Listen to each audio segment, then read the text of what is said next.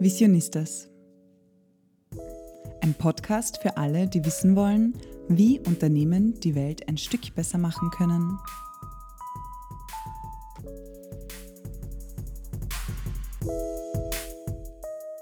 Hallo zum Visionistas Podcast. Mein Name ist Anna Oberdorfer und mir gegenüber sitzt Stefanie Sumauer und wir sind hier deine Hosts bei unserer Serie Challenge Female, bei der wir über die Herausforderungen von Wiener Gründerinnen sprechen. Ja, es freut uns voll, diese Serie in Kooperation mit der Wirtschaftsagentur Wien aufzunehmen. Und heute haben wir Elisabeth Dokalik-Jonak zu Gast. Sie ist die Gründerin von Memo Corby. Das ist ein Sprachsystem oder ein, ein, eine Software und eine Hardware zum Erlernen von Sprache, die vor allem für Menschen, die zum Beispiel einen Schlaganfall hatten oder für Kinder verwendet werden kann, um Sprache zu erlernen. Sie ist Lektorin, Pädagogin, Linguistin und auch dreifache Mama. Ja, und ich finde, das Gespräch heute mit ihr war wirklich, wirklich cool. Wir haben super viel gelernt zu verschiedenen Themen wie Sprache, aber auch E-Health und es war total inspirierend und ich würde sagen, wir hören einfach gleich rein.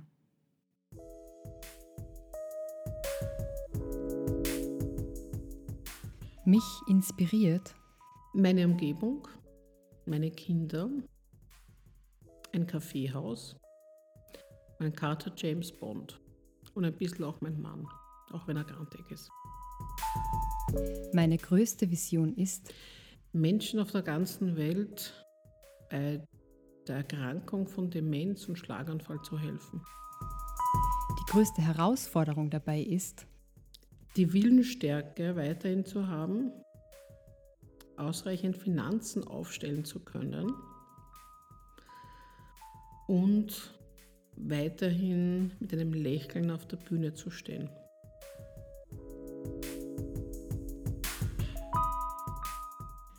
Ja, liebe Elisabeth, schön, dass du heute bei uns im Visionistas Podcast bist. Wir freuen uns sehr, dass du dir die Zeit genommen hast. Ähm, magst du vielleicht zu Beginn kurz erzählen, wie ist es dazu gekommen, dass du Memo Corby gegründet hast? Mhm. Erstens mal vielen Dank, Anna, dass ich heute da sein darf. Es freut mich extrem. Und die Geschichte erzähle ich natürlich immer sehr gerne, weil vielleicht wird dann ein bisschen klarer, warum ich diesen Weg gewählt habe. Ich hatte vor genau zehn Jahren am 24. November einen schweren Unfall und habe mir das Kreuz dreimal gebrochen und bin dann lange auf der Neurologie, gelegen. Und ich habe gesehen, wie die Patientinnen neben mir, nämlich Schlaganfallpatientinnen, Demenzkranke, therapiert werden und wo man eigentlich ein bisschen digitaler werden könnte, weil alles noch analog war. Und ich habe damals ein Bildthema gesucht auf der Uni und so ist dann, wenn man viel Zeit hat und im Bett liegt, hat man ja auch viel Zeit, seine Gedanken ein bisschen ähm, schwirren zu lassen und so ist mir die Idee gekommen, man könnte ja die bekannten Cousinet Rods, die man auch für den Zweitspracherwerb verwendet, das sind mathematische Rechenstäbchen aus Plastik in zehn verschiedenen Längen und die verwenden eigentlich Kinder nicht nur in der Mathematik, sondern auch im Zweitspracherwerb, in vor allem den anglikanischen Räumen. Und ich habe gerade ein, ein, Lehrbuch geschrieben mit diesen Cousinet Rods und wie man neurowissenschaftlich fürs Gehirn besser lernen kann. Und in diesem Zusammenhang habe ich mir gedacht, das könnte ja besser sein, wenn diese größer wären und da wären Bilder drauf. Und wie ich dann schon langsam wieder gehen gelernt habe, habe ich mir gedacht, jetzt baust du Holzkisten. Und mein Vater ist Nachrichtentechniker, der hat dann Lautsprecher eingebaut und Aufnahmegeräte. Und mit denen bin ich mal in die, um die Häuser gezogen und habe ähm, kleine Fokusgruppen gebildet und habe die ersten Tests gemacht. Und nach eineinhalb Jahren erstens einmal viele Reha-Monate und auch viel Forschung äh, habe ich mich entschlossen, das als mein Bildthema zu nehmen. Und da ist dann eigentlich alles schon langsam in die Gänge gekommen. Okay, das heißt, du hast dich davor auch schon mit dem Thema Sprache ja. befasst. Genau, also Sprache war immer ein Thema für mich, mhm. äh, nämlich vor allem sehr zentrales Thema Kinder, Zweitspracherwerb, Mehrspracherwerb, aber vor allem auch wie muss ich Englisch unterrichten. Und nach, nachdem Englisch ja auch ähm, eine meiner Erstsprachen ist und ich mir sehr leicht tue in Englisch und ich auf der Anglistik und an der Pädagogischen Hochschule Wien unterrichtet habe, äh, war es ganz klar, ich möchte gern etwas entwickeln, was nicht nur Kindern und dann eben auch älteren Menschen äh, zur Verfügung gestellt wird, weil ich habe schon Parallelen auch gesehen von Kindern im Spracherwerb, Sprachverlust. Und das Gleiche gibt es dann umgekehrt eben, ich habe die Sprache schon erworben und ich verliere sie wieder, mhm. entweder durch einen Schlaganfall oder durch die Demenz, wo es einfach progressiv ist. Cool. Also es klingt sehr, sehr spannend, dass du dann sozusagen einfach aus dem Ding heraus, das selbst erlebt zu haben, zu sehen, okay, welche Probleme haben die Menschen im Krankenhaus, wenn das alles so ähm, analog ist und noch nicht digitalisiert, dann aus dem Impuls heraus, das zu digitalisieren. Also das ist echt sehr, sehr spannend, finde ich. Ähm, Im Hinblick auf die Gründung jetzt, ähm, was hast du da für Unterstützungen bekommen? Gibt es da irgendwie spezielle Angebote, die du in, in Anspruch genommen hast? Also ich bin dann das Ganze sehr offen und extrem blauäugig herangegangen. Mhm. Ähm, wie das so ist. Ich war euphorisch, ähm, bin noch immer euphorisch übrigens. Also das hat sich nicht gelegt, aber ähm, es ist schon so, dass man ein bisschen darauf aufpassen muss, wer sagt einem das Richtige und wer sagt einem oder meint einem das Richtige zu sagen.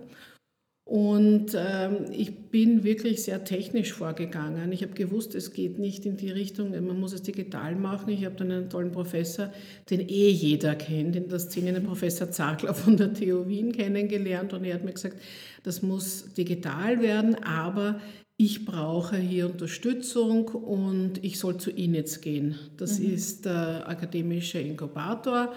Und ich habe mich 2014 beworben und bin dann Anfang 2015 eben in dieses Startup-Camp gekommen.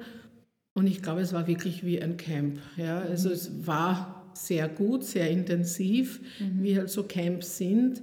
Aber ich habe auch gewusst, nebenbei zu meiner ähm, Dozentenstelle geht das nicht auf Dauer. Ich mhm. muss mich entscheiden irgendwann einmal.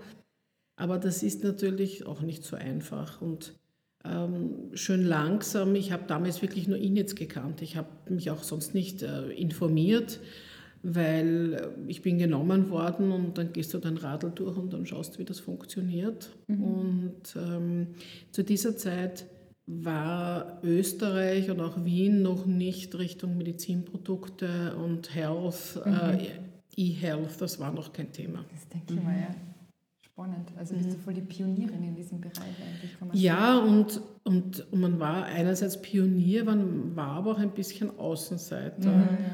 Also es gibt viele parallele ähm, Startups, die es teilweise auch sehr weit jetzt schon gebracht haben. Mhm. Aber wir waren von Beginn an in einem Bereich, wo es keine Vergleichswerte gegeben hat, nichts mhm. Vergleichbares. Und diese Pionierarbeit hätte, glaube ich, noch besser gefördert werden müssen. Jetzt hat man natürlich viel mehr Möglichkeiten mhm. und natürlich jetzt äh, wäre mein Weg ganz anders. Mhm. Und ich kann mir vorstellen, das ist bestimmt auch äh, ein gewisser Kulturclash oder von den Hochschulen und also dem universitären Background, den du hast und dann jetzt plötzlich in die Startup-Szene, genau. mal so.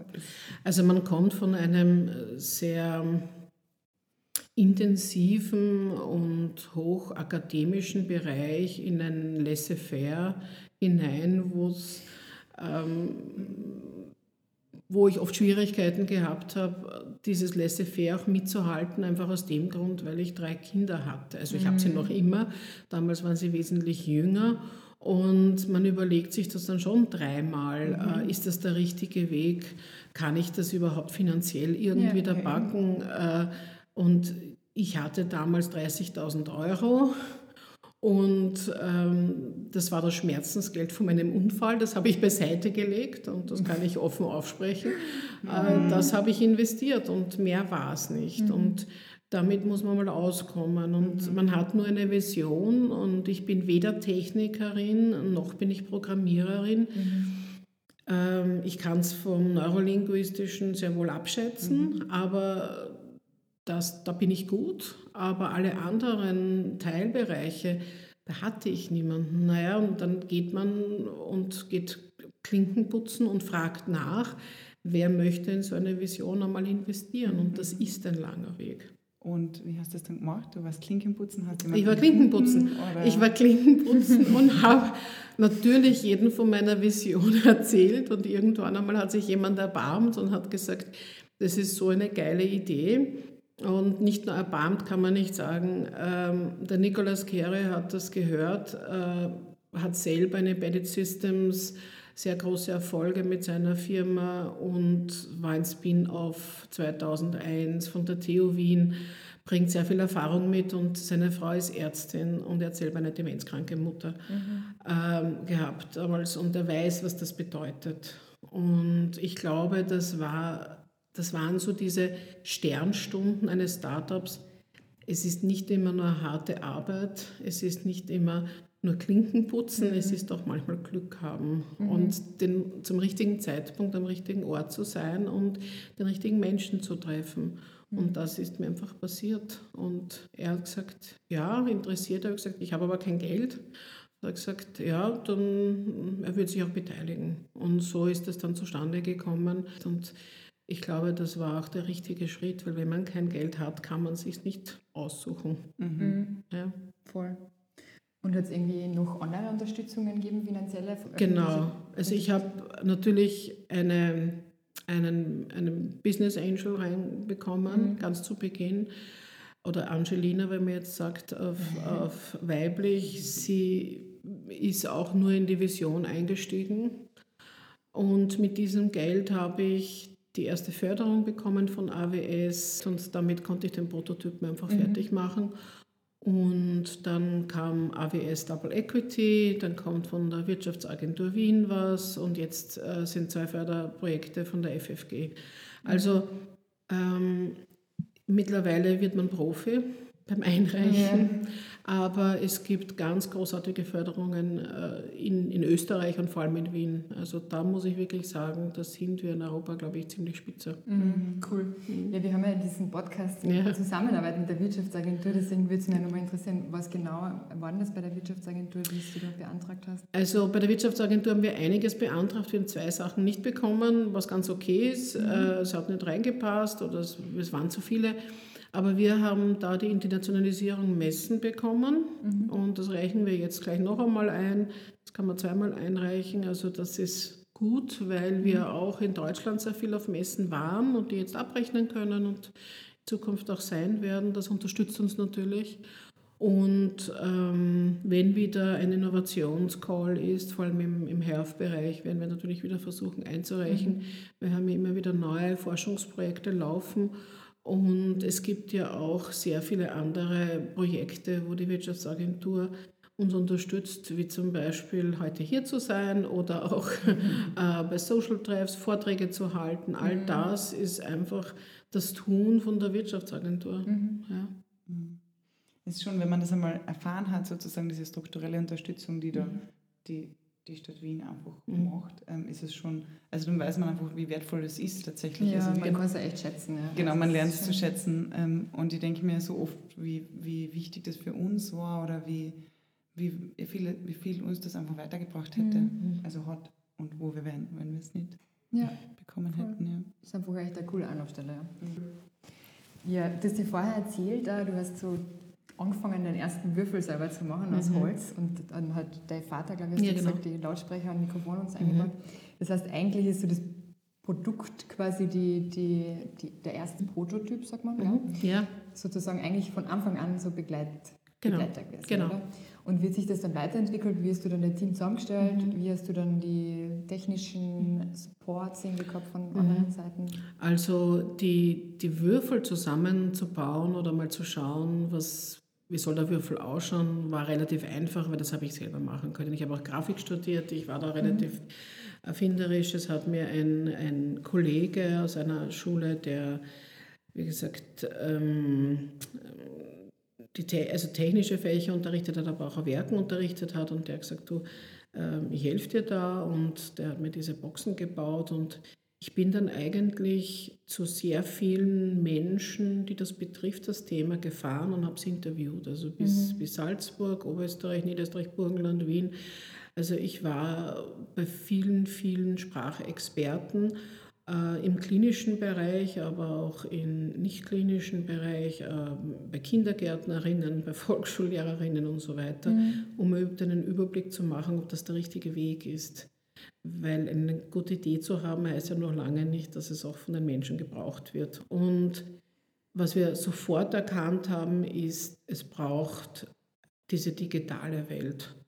Und dann haben wir kurz einmal im FH-Technikum mit Studenten was probiert.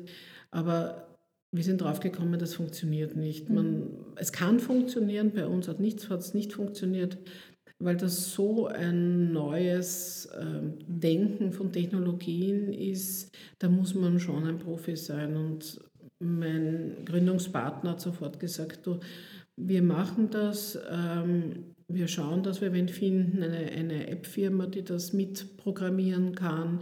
Wir machen das von der Hardware, weil es ist Hardware und Software und das mhm. sind zwei große Risikofaktoren. Mhm. Und wenn ich nur Software habe, dann tue ich mir ein bisschen leichter, weil ich nur im digitalen Raum bin, aber wir sind ja digital und teils analog. Ja. Und das macht es dann schon ein bisschen aufwendiger, kostenintensiver mhm.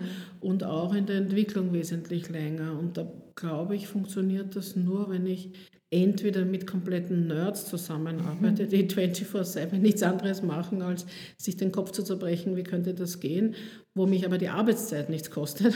Mhm. Oder ich gehe daran wirklich professionell vor und kann damit auch all along ein gutes Produkt und, und verschiedene Prototypen einfach auf den Markt bringen. Und das sind Vorarbeiten, die muss man mhm. machen, dann immer wieder ins Feld hineingehen. Mhm. Ja? Testen, testen, testen, es mhm. nützt nichts. Und also du hast jetzt gesagt Software und Hardware. Ähm, vielleicht nochmal für unsere Zuhörerinnen und Zuhörer.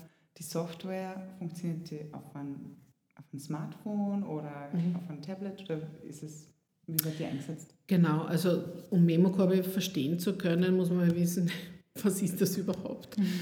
es sind bunte digitale Würfel und jeder oder Quader und jeder Quader hat einen Bildschirm. Und auf dem Bildschirm kann ich jetzt zum Beispiel Bilder darstellen, so wie am Handy, äh, Buchstaben, Worte.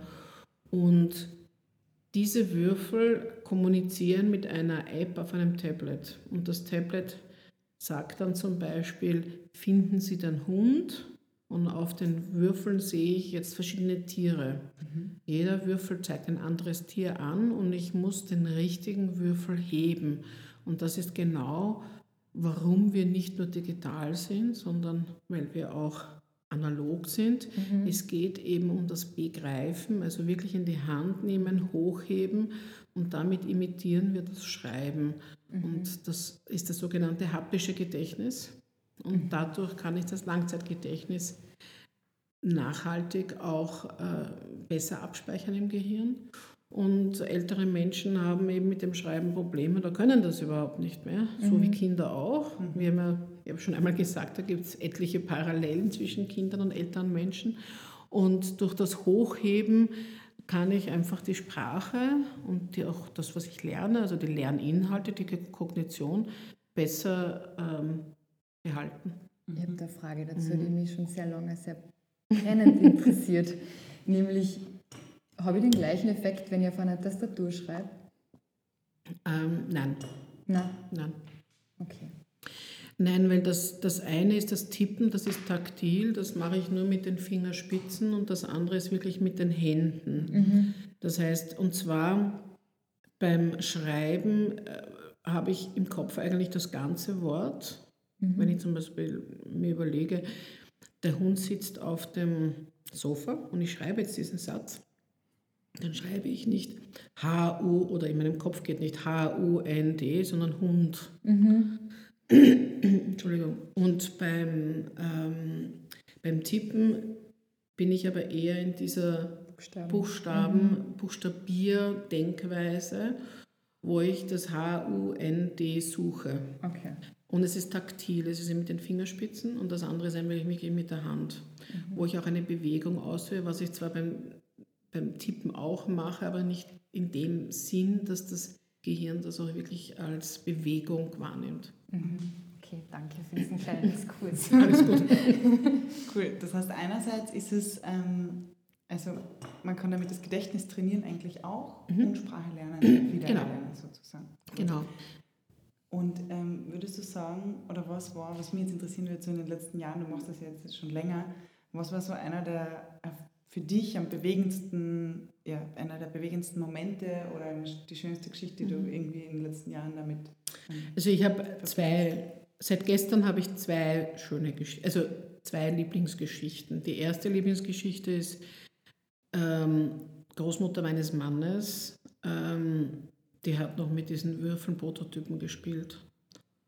Und da gab es auf einem Würfel einen, ein englisches Kinder, ein Weihnachtslied und auf dem anderen Würfel ein, ein österreichisches Weihnachtslied. Und sie war schon so schwer dement, dass sie uns nicht mehr erkannt hat, dass sie nonverbal war, aber sie, sie hat sofort gewusst, was sie mit den Würfeln machen muss, nämlich hochheben, weil das sind für sie Bauklötze. Ja? Und mit Bauklötzen spielen, da- das kennt jeder und ich greife die an, nehme die in die Hand, heb sie und bei dem einen kam keine Reaktion und bei dem ähm, äh, deutschsprachigen Weihnachtslied, da ist sie ganz verklärt gewesen. Sie hat zum Wippen angefangen, äh, sie hat zum Lallen wieder begonnen. Also das hat bei ihr im Geist äh, etwas ausgelöst. Und das Zweite war gestern. Ich habe mich so gefreut. Es waren ähm, eine Familie hat mich, ähm, hat mich angefragt und ich war am Freitag bei ihnen, habe ihnen das Gerät gezeigt, weil der Vater an Demenz erkrankt ist, ist bettlägerig, kann kaum mehr sitzen und ich habe gefragt, naja, was kann er denn alles noch in der Sprache? Und sie haben gesagt, das wissen sie nicht. Habe ich gesagt, na kann er lesen? Na, das wissen sie nicht. Habe ich gesagt, wissen Sie was? Ich bin, ähm, ich lasse Ihnen mein Gerät da, Sie testen das und bringen es mir am Sonntag einfach wieder vorbei. Und das haben wir gemacht und sie haben das gestern vorbeigebracht und sie waren so glücklich, weil sie erstens einmal herausgefunden haben, dass ihr Vater eigentlich noch lesen kann. Und er hat irrsinnig gern mit den Würfeln gespielt und sie haben mir nachher gesagt, sie sind mir so dankbar, weil jetzt wissen sie das wieder, was er alles kann und dass er auch die Bilder alle erkennen kann und dass er die Worte auf den Würfeln lesen kann und dass er auch die Angaben lesen kann am Tablet und all das. Gesagt, das war so, da war jetzt war wieder so viel Hoffnung da und das war so schön zu sehen, dass man jemanden eigentlich helfen konnte, der über seinen erkrankten Angehörigen viel zu wenig weiß äh, und jetzt aber so diesen Hoffnungsschimmer wieder hat. Und das ist, das ist sehr, sehr schön. Ja, Ja. voll. Also vor allem auch, wenn die Menschen irgendwie so irgendwie den Zugang miteinander einfach Mhm. gerade nicht mehr haben, weil sie Mhm. nicht mehr miteinander kommunizieren können Ja. und dann so ein Tool einfach dabei helfen kann. Ja, Also es ist ja. schon cool, wenn man Also- merkt, welchen Impact man tatsächlich hat mit dem. Also ich kriege äh, auch immer Rückmeldungen von den Pflegeheimen, wo wir schon sind, dass, dass die Bewohner auf einmal wieder mehr zum Reden Mhm. beginnen, Spontansprache. Da gibt es zum Beispiel Übungen, wo Sprichwörter sind 17 Jahre Blondes und dann muss man das Richtige finden. Und, ähm, und das waren drei Damen und die hat dann angefangen zu sagen, ja, ich habe noch Haar, aber du hast keine mehr. Und dann ist das einfach über die Haare dann äh, gesprochen worden. Und die Betreuer haben gesagt, sie haben noch nie erlebt, dass die so viel miteinander gesprochen hätten in den letzten Monaten und Jahren. Und das ist schön. Äh, Je mehr ich im Alter Spontansprache habe, desto mehr kann ich mich auch nach außen wieder äh, ähm, äußern. Ich kann, ich kann wieder sagen, Hunger, Durst, ich brauche irgendwas, alles, Ja. was Notfälle ist. Ja. Und darum geht es mir ja auch, dass man mit Memokorbe bis zum Schluss eigentlich dieses Notfallsvokabular Ja. kann. Also das brauche ich vor allem in der Pflege. Ja. Und wir müssen ja mehr denn je die Pflege unterstützen. Und Demenz ist einfach ein gesellschaftliches Problem. Und es gibt einfach für Demenz keine, bis jetzt noch kein wirksames Medikament. Ich kann es hinauszögern. Und das muss aber wirklich so, so vehement wie möglich gemacht werden. Und das geht halt nicht nur mit Medikamenten. Und das Gehirn muss halt auch trainiert werden. Ganz einfach. Und nur vom Fernseher sitzen, das ist das Allerschlechteste fürs Gehirn. Mhm. Ja, es ist spannend. Wir haben gerade vor kurzem darüber geredet, die Stefanie und ich, dass eigentlich so viele, also dass der Pflegenotstand oder so viele Menschen wie in den nächsten Jahren, Jahrzehnten eigentlich in Pension gehen und dann mhm. eventuell gepflegt werden müssen. Und so, das wird eine der größten Herausforderungen auch für unsere Generation ja. werden. Ja. Weil bisher hat es das so in der Menge einfach mhm. noch nicht gegeben und die Infrastruktur ist auch nicht da. Voll, und das ist halt einfach so absurd, weil man weiß es ja nicht erst seit heute, mhm. sondern es ist ja einfach schon sehr lange ja. absehbar, aber es mhm. ist trotzdem jetzt plötzlich durch mhm. die Corona-Krise sind wir munter waren, so, oh, Ups. Ja, aber das. Vielleicht sollte man den Beruf ein bisschen mehr schätzen und ein bisschen mehr besser bezahlen. Ja, so. das ist leider Gottes in manchen Sparten so, dass man es eh weiß. Aber wie, halt, wie das halt meistens so ist, es hängt am Geld und manchmal muss man vielleicht auch überbrückungsmäßig äh, sich was ausdenken und schauen, wie kann ich doch hier mhm. einen Beitrag leisten und zur Entlastung beitragen. Und das ist genau das, was wir gerade machen. Mhm. Ähm, vielleicht noch, ich meine, wir kommen jetzt eh schon langsam zum Abschluss, aber vielleicht ähm, magst du noch kurz erzählen, so, wenn ich mir das jetzt von außen vorstelle, wo steht Memo Corby heute und wo wollt ihr noch hin? Mhm. Wir sind im Februar 2020 auf den Markt gekommen und das war der schlechteste Zeitpunkt. weil, weil natürlich wir nicht, ja, ja, genau, weil wir nicht mit der Pandemie gerechnet haben. Wer hat schon damit gerechnet? Aber es waren alle Pflegeheime, Spitäler, Reha-Einrichtungen, also das komplett waren zu. Yeah. Wir konnten da nicht rein. Es, alle Kongresse wurden abgesagt, überall, wo wir angemeldet waren, auf Messen, Fachmessen, Kongresse, äh, Deutschland, Österreich, Schweiz. Äh, wir haben wirklich, wir waren, wir waren überall. Mm waren ausgebucht. Äh, also sprich weg. Ja? Also hat es nicht mehr gegeben. Dann fällt man mal in ein Loch. Hm. Man hat produziert, man hat Ware auf Lager. Die Logopädinnen konnten es nicht leisten, weil die Logopädinnen hatten auf einmal auch keine Patienten mehr, keine Klienten mehr, Klientinnen, weil ja niemand mehr zum Therapeuten gegangen ist was macht man da? Mhm. Wir haben die Zeit genutzt und haben sehr viel Content produziert und wir haben einen Investor gefunden. Damit sind wir mal das erste Jahr über die Runden gekommen. Ich spreche wirklich ein Jahr, weil es ab Sommer heuer erstmalig begonnen worden ist, wieder Vertriebsaktivitäten zu setzen. Mhm. Es gab auch weiterhin keine Fachmessen bis Sommer, es war alles zu, aber wir mussten die Durchimpfungsrate einfach abwarten, um dieses Öffnen und auch dieses Bereitsein, was Neues auszuprobieren, auch wenn jeder überzeugt ist, es ist einfach Pionierarbeit. Mhm.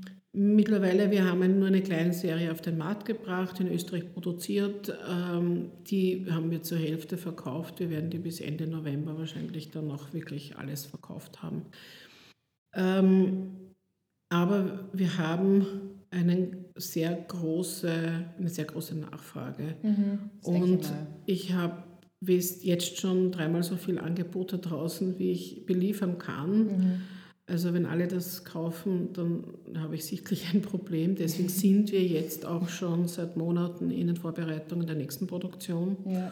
und sind auch dabei, eine neue Investitionsrunde, Investmentrunde zu starten. Also wir haben sie schon gestartet, wir haben auch schon die ersten Angebote bekommen und ähm, sind jetzt dabei, uns da auch ähm, niederzulassen und, und sozusagen so zweiter strategischer Investor an Bord, Hakel und jetzt lehnen wir uns zurück und stärken unser Team. Ähm, wir sind ja bis jetzt alles, war bei uns noch sehr klein. Ich habe vier Angestellte äh, und teilweise zwei sind nur Vollzeit, die anderen sind Teilzeit. Und wir sind in einem 50 Quadratmeter Souterrain-Büro. Mhm.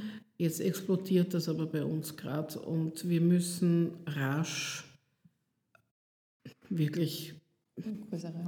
Wachsen, größer werden. Das fängt einmal an mit einem größeren Büro. Es geht weiter in Richtung, mhm. äh, wir nehmen äh, Personal auf, äh, das geht in Richtung Produktion und auch Kooperationen mit großen Partnern. Da kommt noch einiges auf uns zu. Wir freuen uns und es steht immer wieder im Vordergrund, es ist ein hochskalierbares Produkt, mhm. weil wir in verschiedenen Sprachen natürlich Therapien mhm. anbieten können, bis zu 50 Sprachen. Wir können jede Schrift darstellen. Und es geht einmal darum, für den österreichischen Markt aus, äh, ausgehend die Sprachen zu identifizieren, die natürlich gebraucht werden. In erster ja. Linie ist das Serbokroatisch, ähm, Türkisch, äh, Polnisch, Rumänisch, aber dann noch in anderen Sprachen mhm. und dann weitergehen natürlich in den Dachraum. Und da haben wir wirklich viel vor. Wir haben das alte Produkt äh, als Medizinprodukt zertifiziert. Wir werden das neue äh, als Medizinprodukt zertifizieren. Das heißt, wir nehmen unsere Arbeit wirklich genau und versuchen auch hier höchste Qualität zu bieten. Alle Übungen sind evidenzbasiert. Äh, wir haben hier außenstehende Logopädinnen, Neuropsychologinnen, die uns hier unterstützen in unserer Arbeit. Und all das zusammen ist ja nicht nur ein Ding, das von mir kommt, sondern es ist ein Ding von uns allen. Mhm. Und ähm, ich, ich mache vieles in diesen Anfangsjahren, aber jetzt kommt langsam die Zeit, wo ich mich freue, Dinge auch abzugeben. Und das mhm. ist gut so, weil wenn man wächst, muss man auch Struktur aufbauen und dann irgendwann einmal, wie ich das jetzt gehört habe, wird man von einem Startup zu einem Zebra und dann zu einem Einhorn. Mhm. Ich, ich, bin noch ein bisschen verstört über die Bilder, aber... Ähm, Große Ziele jedenfalls. Ja, Wahnsinn, ja. Also dieses Einhorn hat mich schon so gepackt, aber dachte, ich möchte irgendwann mal ein Einhorn werden brauchen wir Einhörner. Ähm, und große Ziele. Und ich glaube jetzt zum Abschluss vielleicht noch ähm, eine Frage an dich. Welche Tipps oder ja, welche Tipps würdest mhm. du anderen Frauen geben, die ähm, in dem Bereich E-Health was gründen mhm. möchten? Hast du irgendwie konkrete Tipps? Also ich habe, glaube ich, drei Tipps, mhm. wenn ich die losgebe. Erstens einmal, als Frau hat man es nie leicht. Als Frau muss man kämpfen. Aber wir haben als Frau etwas, was Männer vielleicht nicht so gut haben. Wir haben eine Selbstwirksamkeit. Und wir sind uns dessen, glaube ich, mehr bewusst als die Männer. Und diese Selbstwirksamkeit sollte jede Frau so schnell als möglich herauskehren und zeigen. Und, ähm, und, und das hilft einem auch weiter in Zukunft, dass man Dinge durchsetzen kann. Das mhm. Zweite ist, eine Vision ist gut, aber wir Frauen können, glaube ich, besser prüfen und schauen und reflektieren und das bitte beibehalten, weil dieses, dieser blinde Fleck, der sich oft auftut, das ähm, können wir besser sehen. Und ich kann nur sagen, Frauen sind in dem Bereich wesentlich besser, analytischer, und haben ein besseres Gefühl. Und das Dritte ist ähm, diese Vorbildwirkung.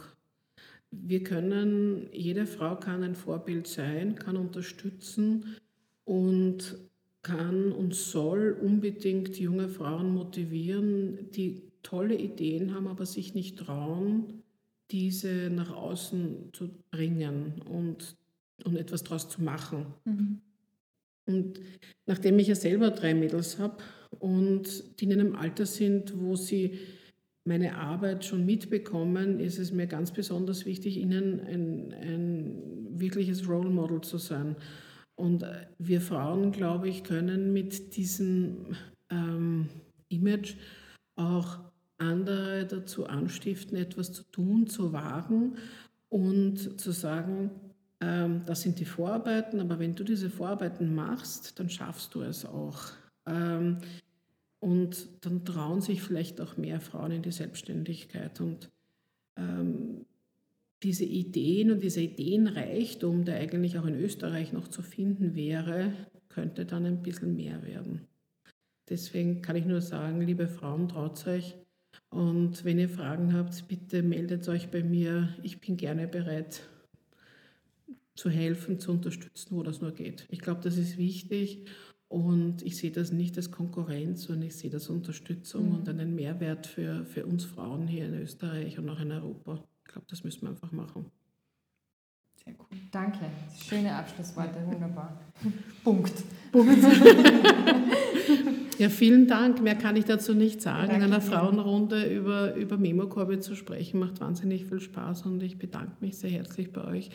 War extrem entspannend und nett und ähm, ja, tolle Sache, die ihr da macht. Also weiter so und ich unterstütze euch, wo es nur geht.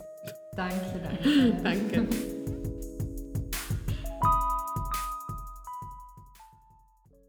Ja, cool. Jetzt ist die Zeit irgendwie für uns verflogen, wie im Flug, sagt man, gell? und ich habe es wieder mal extrem spannend gefunden und ich liebe einfach am Podcast, dass wir so spannende Menschen kennenlernen. Mhm. Und ähm, vor allem dieses Mal auch nochmal ein besonderes Danke an die Wirtschaftsagentur, dass sie auch so spannende Kontakte hergestellt hat. Also, Total. Voll, ich habe es auch total spannend gefunden, den Austausch zu haben. Ich wollte eigentlich gar nicht mehr aufhören zu reden mit ihr, weil es einfach echt so coole Sachen zu sagen. Und ja, also wenn es dir gefallen hat, auch dieser Podcast, dann bewerte es doch gern oder schick uns auch den Feedback. Wir freuen uns immer von dir zu hören. Und ja, in einer Woche geht es weiter mit dem nächsten Interview. Bis bald. ciao.